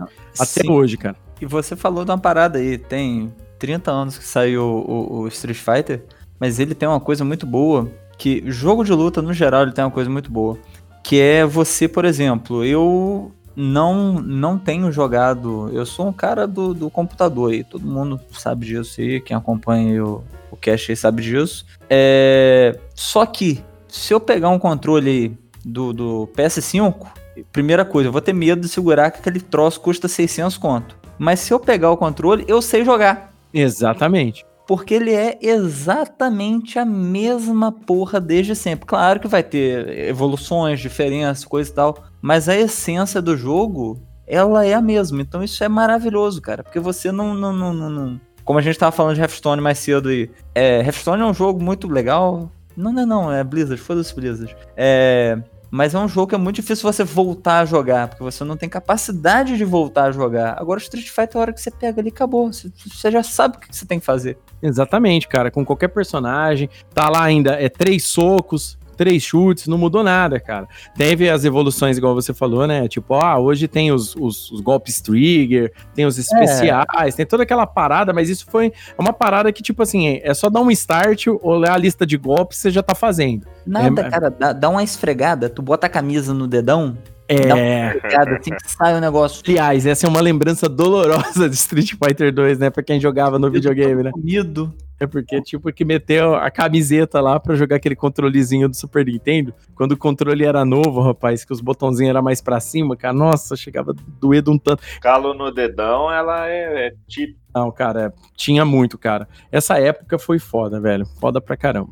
Então, ó, antes da gente terminar aqui no, no Street Fighter 2, eu vou perguntar pra vocês aí, então, qual é o personagem predileto de cada um aí no, no, no nosso saudoso Street Fighter 2. Pode ser de qualquer versão do Street Fighter 2. Tem que fazer parte do Street Fighter 2. Então vamos lá. É, vou começar então aí, Pedrinho. Qual que é o, o teu personagem predileto de Street Fighter 2? Que você mais gosta de jogar, que você curte mais, você curte a história, você se identifica mais? Bem, uh, meu personagem preferido para jogar é, foi sempre o, o Blanca. Eu adorava o jeito dele, tipo, ficar pulando e atacando o meu oponente. Bacana. Mas você, mas você dominava bem os golpes dele ou você só achava bacana, achava legal, estético e tudo mais, essa parada toda? Porque tinha isso, né? Tinha galera que se, se identificava com o personagem, mas por, algum, por algum outros quesitos, né? Porque tinha gente que não gostava de jogar com o Blanca por preconceito. Conheci gente assim. Ah, não, eu até mandava bem nos, no, no estilo dele, né? Os golpes dele. E sim, eu me identificava um pouco com ele, mas eu acho que era mais por ter mais facilidade, não sei porquê, nos ataques dele. Ah, bacana. E você, Amaro, qual personagem do Street Fighter 2 aí você mais gosta? Então, eu eu nunca apelei, nunca gostei de apelar, nunca gostei de ganhar as coisas de uma forma diferenciada para fácil, então eu gostava muito da Chun-Li, porque uma vez que ela botasse o cara no canto da tela, acabou. Acabou. Porque era rasteirinha, o cara coisa subia, foda-se, aí chutinho, chutinho, chutinho. Aí você andava para trás, olha só que maravilhoso. Quem programou isso aí sinta-se abraçado. Você com chutinho, você era recuado um pouquinho e o cara subia. O que, que tu fazia? Passinho pra frente, chutinho de novo. Foda-se. Era muito bom, cara. Cara, esse, esse é um do, do, dos combos mais xaropes, né? Que a galera. É, é o chutinho do Ryu, que ele dava uma andadinha pra frente também, tá ligado? Não aquele que ele dava uma, um, um vapo no maluco. Ele só aquele chutinho pequeno. Que ele só Sim. esticava o pezinho. Aquele era escrotíssimo, cara. Porque tu dava aquele chutinho até o cara pular. Quando ele pulava, Shoryuken. Mas, é. ó, puta que jogo bom. É, não, mas o jogo era, ele, ele era para você bolar essas táticas mesmo quando você tava jogando, Mas cara. no Flipper é, tinha um problema muito sério de você fazer isso. Você podia apanhar, né? Você é. era agredido é, é pessoalmente. O cracudo, né? O cracudo que é. pedia, que pedia pra tirar um X1 se ele perdesse umas duas, três fichas igual Nossa, o Juca fez. Eu já deixei uns caras muito brabo, mano. Nossa senhora. Do Ryu era mais apelão do que a Chun-Li, só que a Chun-Li ela fazia com mais graça, com mais desenvoltura, com mais garbo, elegância, que é coisa maravilhosa. Uma curiosidade, não sei se vocês sabem, é que no começo do jogo, o Yoshiki Okamoto, né, o criador do Street Fighter, ele queria que a Chun-Li fosse mais fraca, porque ela era mulher. Só que o designer, o designer do game, o Akira Nishitani, que não concordou e deixou ela tão forte quanto os outros personagens. Eu acho que ele deu uma empurradinha pra cima ainda. Melhorou. Um ponto pro feminismo, parabéns. É, foi a atitude mais feminista da, da época. Não, se vocês forem parar pra pensar, é, isso daí que o, que o Amaro tá falando aí e o que o Pedro tá falando é uma parada de, da época mesmo. Porque a gente, a época, por exemplo, aqui no Brasil, quantos caras pegavam a Chun-Li pra jogar mesmo? Tipo assim, não, vou pegar aqui, vou pegar uma ficha, meter uma ficha aqui na Chun-Li, vou virar esse jogo. Os caras não pegavam, velho. Os caras não é, pegavam porque é. era mulher. Não pegava entendeu? E o que o, e o, que o Amaro tá falando, assim, a Chun-Li, é, a facilidade de se aplicar os golpes dela ajudavam muito você encurralar o cara, enquadrar. Porque essa parada. E outra coisa, ela conseguia fugir muito mais fácil de outros personagens por causa do pulo dela de parede. Sim, sim. E o, o, o double tapzinho dela, é, eu não lembro. Eu posso estar falando besteira. Se o ouvinte não procura no YouTube agora, porque senão vai pausar o podcast. Procura no Google normal mesmo. Mas eu acho que ela é um dos primeiros personagens a tu dar um double tap no, no controle, ela dá um pulinho. Isso não era comum na época. Quando você colocava, era para baixo e chute médio em cima do cara, ela dava esse pulinho no coco do cara. Era um negócio muito ah, fácil de fazer. Pode crer, pode crer, pode crer. É isso aí, isso aí. Isso daí apelava pra caramba, porque se o cara defendesse, ele perdia energia, né? Porque era um, um golpe especial, normal. E ao mesmo tempo, cara, você ficava zoneando o cara com ele, né? Você colocava o cara dentro de uma zona de conforto para você entrar o combo do chutinho depois. Esse é. o box dela, que esse negócio dela dar mais um passo para frente e entrar o combo de chute de novo, nossa, fazia nego dar soco no, na, é, na máquina. O cara, e o cara tava caindo, velho. Não tinha o que fazer. Era, muito, era muito quebrado, cara. Aí veio depois, eu joguei a versão que não tinha a Kami. Aí, quando veio a Kami, eu pensei, pronto, outro personagem apelão me enganei redondamente, cara. Camille é. era uma bosta. É, a Camille ficou boa agora nesse 5, né? Depois que eles Aí... colocaram mais outros modificadores, aquela parada toda, né? Mas ela, o kit dela era extremamente fraco. Era só um personagem pra forçar é, é, é, é, A barra. é, a barra, exatamente. Pra pegar, pegar a cabeça do adolescente e falar assim: olha só, tem mais coisa além de videogame. Exatamente, eu ia falar isso agora da Chun-Li. O, o, o negócio com a Chun-Li era tão, tão assim que, que ela acabou se tornando meio que um sex symbol dos games, assim como a Mai Shiranui, né? Do, do, da, da, da franquia do Fatal Fury, né? Então, Uhum. cara, hoje em dia, tipo, Chun-Li, você pega aí a Capcom, porque a, a Capcom ela, ela não, não guarda exagero. Você pega, você pode pegar o Street Fighter V, você vai ver o corpo da Chun-Li. A Chun-Li é toda bonitona, cara, toda gostosona, toda, cara, é hiper se- sexualizada, né? Perto das outras personagens, né? A Capcom nunca ligou muito, né, pra, pra essa mudança de, de, de, de questão, né, com relação aos games. Eles soltam o game do jeito que eles acham que tem que soltar, por quê? Porque a Chun-Li se tornou uma musa pros jogadores, é o que o Amaro falou, né? Essas personagens acabaram mostrando pro jovem da época que existia muito mais coisa de videogame, no caso. É, mas voltando aí com relação à jogabilidade, a Kami tinha um, o, o boxe de frame dela era horrível, cara. Não, o soco fraco dela tinha a mesma distância do, do soco forte, era muito ruim. Não, o soco né? fraco dela tinha a mesma distância da respiração dela, cara. É um negócio ridículo. Ridículo. Ai, cara, bacana. E você, Di, qual, qual é o personagem que você mais gosta do Street Fighter 2? Qual que você mais, mais jogava, mais joga, que você mais que, mais se identifica com você? Olha, no 2, né, na, na versão que a gente tá falando do programa Os 30 anos, é o Blanca, né? Na verdade, é o, é o Blanca que, na verdade, é verde. Esse é o, o principal personagem. Gostava muito Aí, daquele, um time. O Brasil Aquele venceu, rapaz. aquele golpe de uma voadora, um soco e o choque, né? Aí sempre fazia essa, esse combo aí que o Leonardo gostava bastante. Ele quase não ficava nervoso quando eu batia nele. Apelão do caralho. Mas assim, no Street Fighter 2 era o Blanca mesmo, mas depois eh, eu fui mu- mudando pro Sagat entre outros, né? Mas nesse em específico era o Blanca mesmo, que era o meu personagem preferido. Ah, bacana, cara. O Blanca, o Blanca era legal, cara. Quando você dominava os golpes a, dele, né? Quando você dominava aquilo lá, era, era lindo de se ver, cara. Você fazer sequências e mais sequências daquela bolinha com choque. É, Era um negócio de delícia demais. E você, Juca, qual é o teu personagem predileto do Street Fighter 2 aí, cara? Cara, em se tratando de Street Fighter 2, sem dúvidas, sem dúvidas, meu personagem preferido é o Fei Long, do, que ele aparece no Super Street Fighter 2 Turbo New, New Challengers, né? Se não me engano, é isso, né? É, no Super Street Fighter 2 The New Challengers e no Turbo ele também tem, no 2 Turbo. Ah. E o que eu mais gostava nele era daquela sequência de golpes que era um meia lua pra frente e soco, que ele dava uma sequência de três socos, socos diferentes. E um encaixava no outro, né? Que aí ficava muito Bruce Lee. O último, inclusive, ele terminava dando aquele soco com, a, com as costas da mão e fazendo aquela pose bem Bruce Lee, sabe? Então, de longe, ele, ele era o cara que eu mais gostava de jogar. Nossa, cara, demais, cara. Só é, a, a lembrança agora foi muito boa, cara. O Fei Long, na verdade, é um personagem que a galera tá, tá enchendo o saco da Capcom pra colocar no, no Street Fighter do, do- no Street Fighter 5, né, que é o que tá rolando hoje em dia. Porque ela colocou todos os personagens clássicos estão tão, tão no jogo, só não tem o é, é, e dessa e dessa franquia Super Street Fighter 2 tem a Kami, mas eles não têm o não tem o nem o DJ, nem o, o Thunderhawk, né, o T-Hawk. E a galera tá pedindo o Fei Long, porque o Fei Long tava na versão do Street Fighter 4. Então a galera tá pedindo muito. E agora foi anunciado aí mais um, um Season Pass aí. Tá, tá vindo aquele Dan, né? Aquele personagem que depois lá da, da série Alpha lá na frente. Estão colocando ele, então a galera tá pedindo o Fei Long, porque o Fei Long é muito louco. Eu lembro que o Fei Long, quando apareceu, né? Só, só mais uma lembrança aqui que veio na cabeça agora.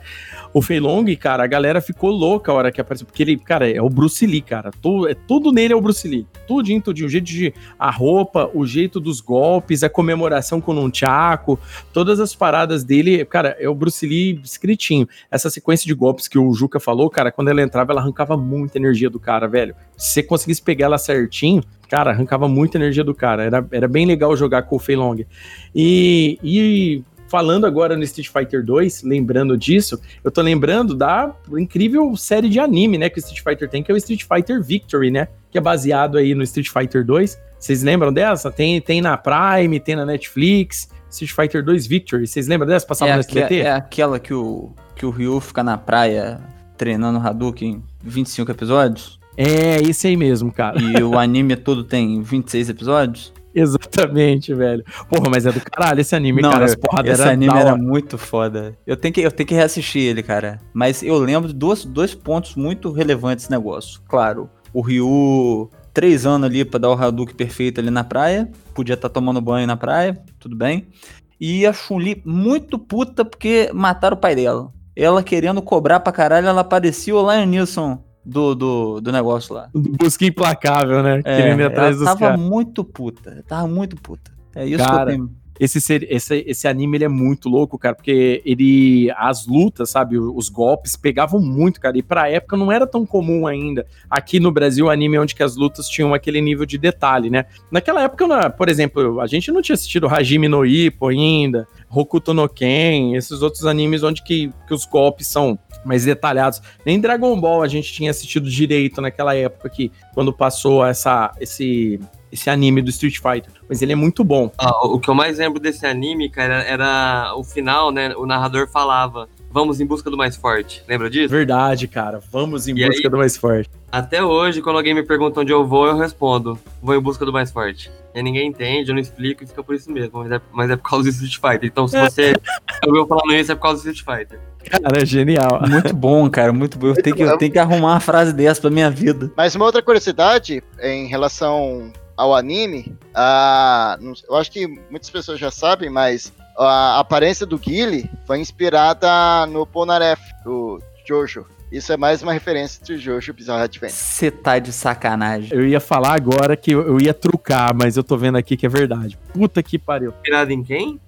F do Jojo. Já assistiu Jojo, Bizarre Adventure? Não, eu não assisti, mas eu tô até ligado quem que é o cara. Achei que era o contrário. Então, na verdade, o quem que inspirou nele. Ah, interessante.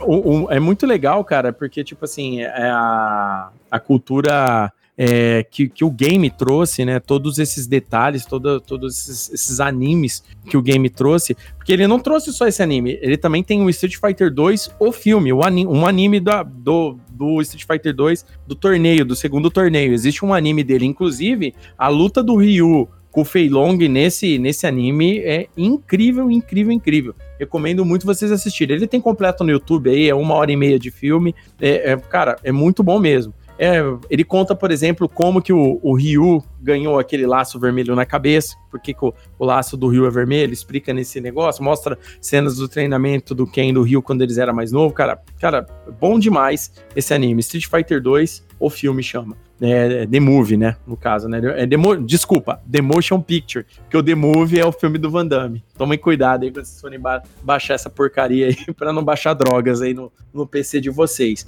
Cara, e, e o personagem que eu mais gosto, eu, Leonardo, né? É, cara, tipo, galera vai falar, pô, Leonardo, Leonardo apelão do caralho.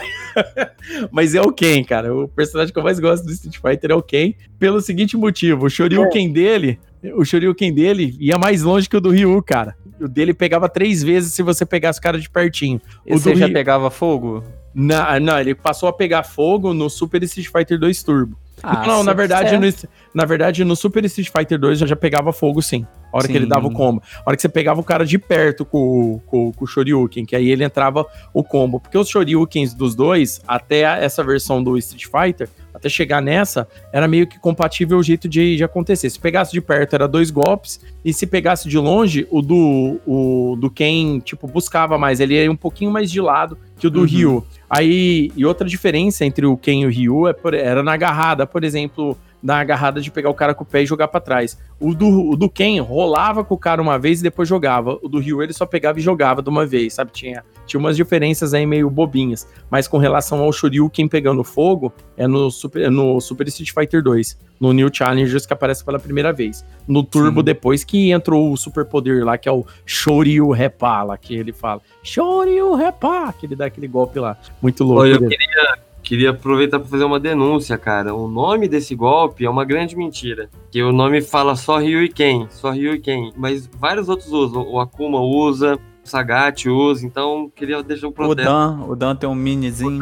O nome tinha que ser só Ryu e Ken, Dan, Sagat, Akuma, entendeu? Até chegar o nome de todos para todo mundo ficar incluído aí. Ninguém fica... Eu sei que eu sei que não, eu sei que não apetece esse esse cast aqui exatamente, Mas é, o Dan é tipo uma versão light do, do Ryu, né? E na verdade também, é uma curiosidade aí, eu sei que o Dan já é de uma outra versão de Street Fighter, mas só pro querido ouvinte aí, o Dan na verdade ele é uma zoeira da própria Capcom na SNK. Porque hum. o Dan, é, o Dan ele é uma mistura, na verdade, do Ryo, do Ryo Sakazaki com o Robert Garcia, cara, da série Art of Fighting. É uma zoeira nos dois. Tanto é que o Hadouken, do, que é o Gadouken, né, do, do, Sim. Do, ele, é, o, forma, o jeito dele dar o golpe é igual o Kouken, né, do, do, dos personagens do Art of Fighting, né, o, o a giratória dele é igual o Rien Shipukiako, né, do, dos personagens, ou seja, é, são os mesmos golpes dos caras do Art of Fighting, é, só que só... uma versão zoada. Só que, ah, cara, eu sempre tive raiva desse personagem, porque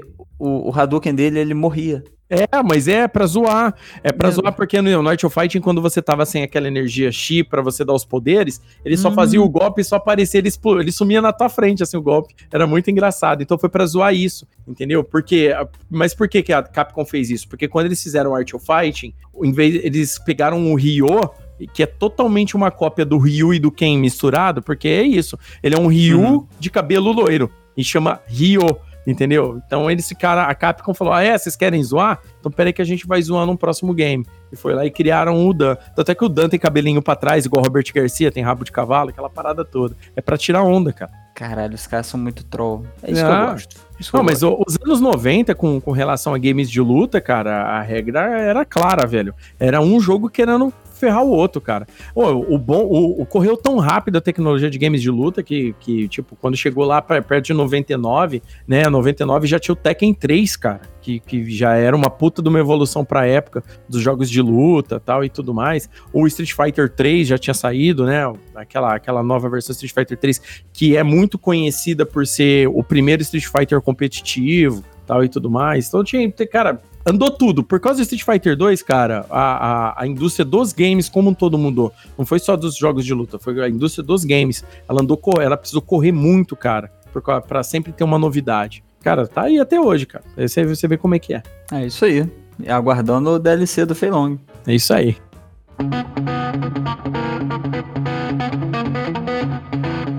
Olá, viajante! Já segue o Crossover Nerd em nossas redes sociais? Ainda não? Bom, então você encontra o Crossover Nerd nas seguintes redes: no Twitter, como Crossover Nerd, no Instagram, também como Crossover Nerd, e no Facebook, como Crossover Nerd Oficial. As nossas atualizações do site e do nosso podcast saem primeiro nas redes, então não perca a chance de ser um dos primeiros a receber o nosso crossover de ideias. Até lá!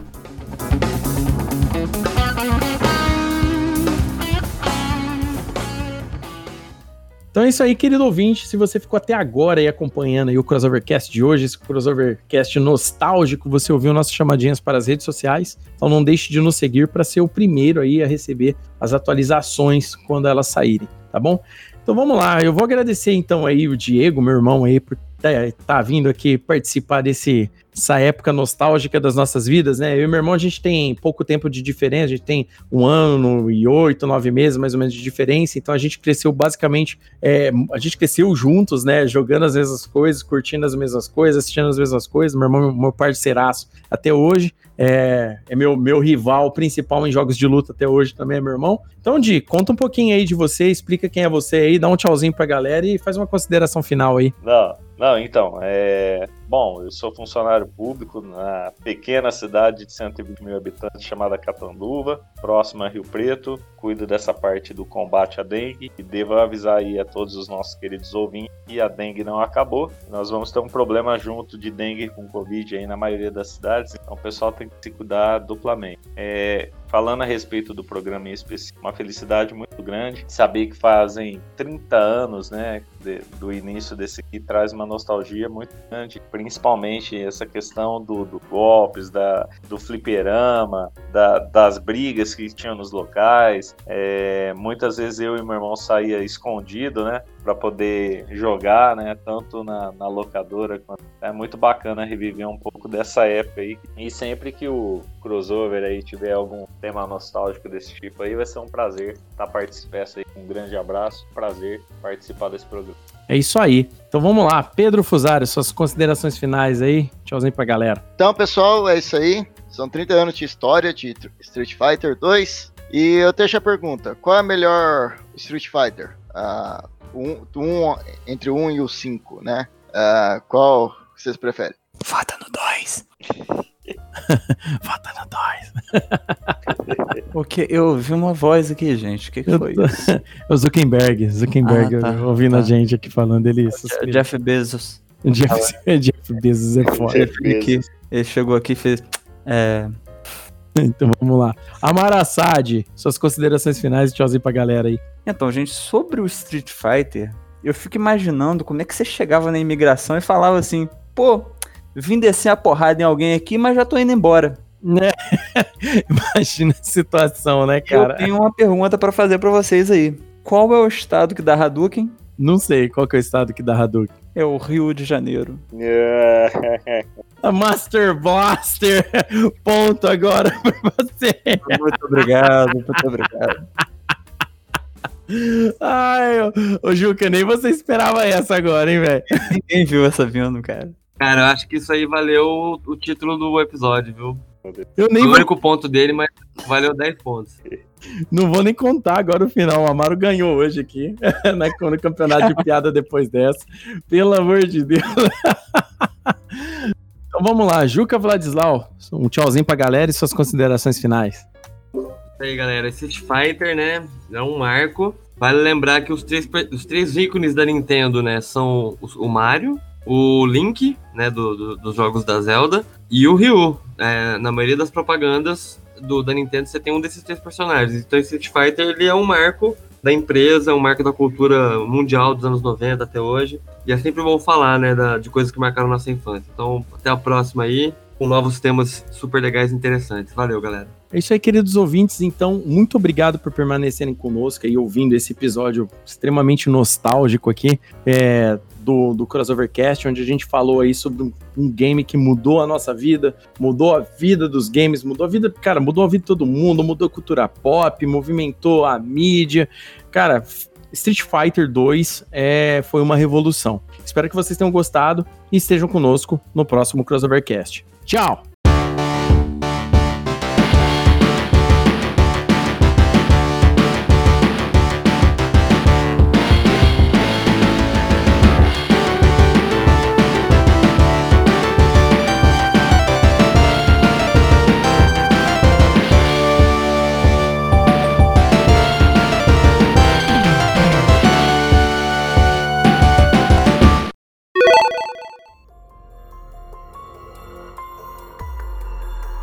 Obrigado por ficar até o fim conosco, viajante. Esperamos que tenham gostado de nosso crossover de ideias. Compartilhe com os amigos. E lembre-se, você também é o herói dessa história.